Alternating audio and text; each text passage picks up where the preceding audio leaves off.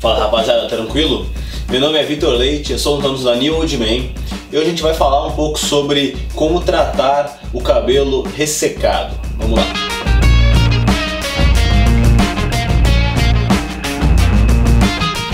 Cara, primeiro vamos às causas do cabelo ressecado. A primeira, claro, é a genética. Você que já nasceu com o cabelo ressecado, que é o meu caso, por exemplo.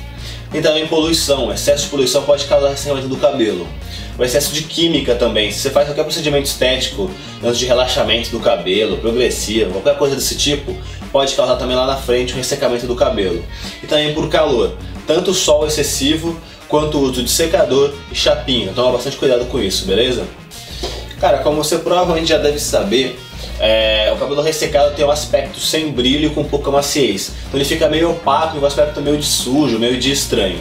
Primeira coisa que você tem que fazer para tratar desse cabelo ressecado é usar o que eles chamam de pré-pool, que é um pré-banho, vamos dizer assim. É um produto de hidratação que você usa antes do banho, para na hora que você colocar o shampoo, ele não fazer uma ação tão forte e não ressecar o seu cabelo.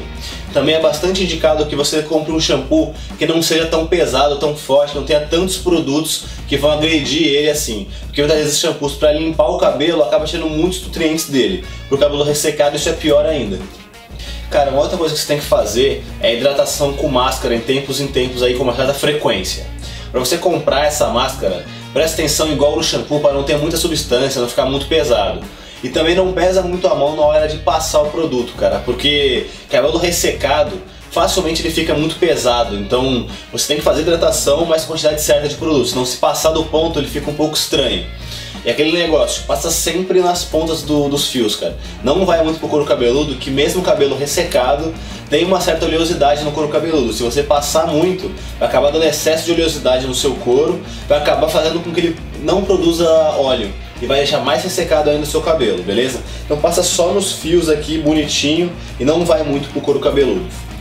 Cara, a terceira dica é você também usar um condicionador depois que você faz a hidratação com a máscara. Seguindo aí as mesmas coisas que eu falei tanto da máscara quanto do shampoo. Compre um condicionador mais leve, com menos substâncias, para que não fique muito pesado.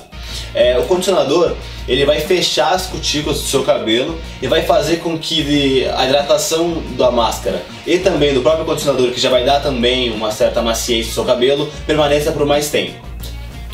Cara, a última coisa que você deve fazer é usar aqueles condicionadores pós-banho para também hidratar e manter a hidratação, manter os nutrientes que você fez tanto com a máscara quanto do condicionador. Rapaziada, foi isso. Espero tenham gostado aí do vídeo, pegado umas dicas legais para cabelo ressecado, como tratar, como cuidar, várias dicas aí legais. É, qualquer dúvida, comentário, alguma outra dica que você tenha para cuidar desse cabelo, pode colocar aí no YouTube que a gente vai responder.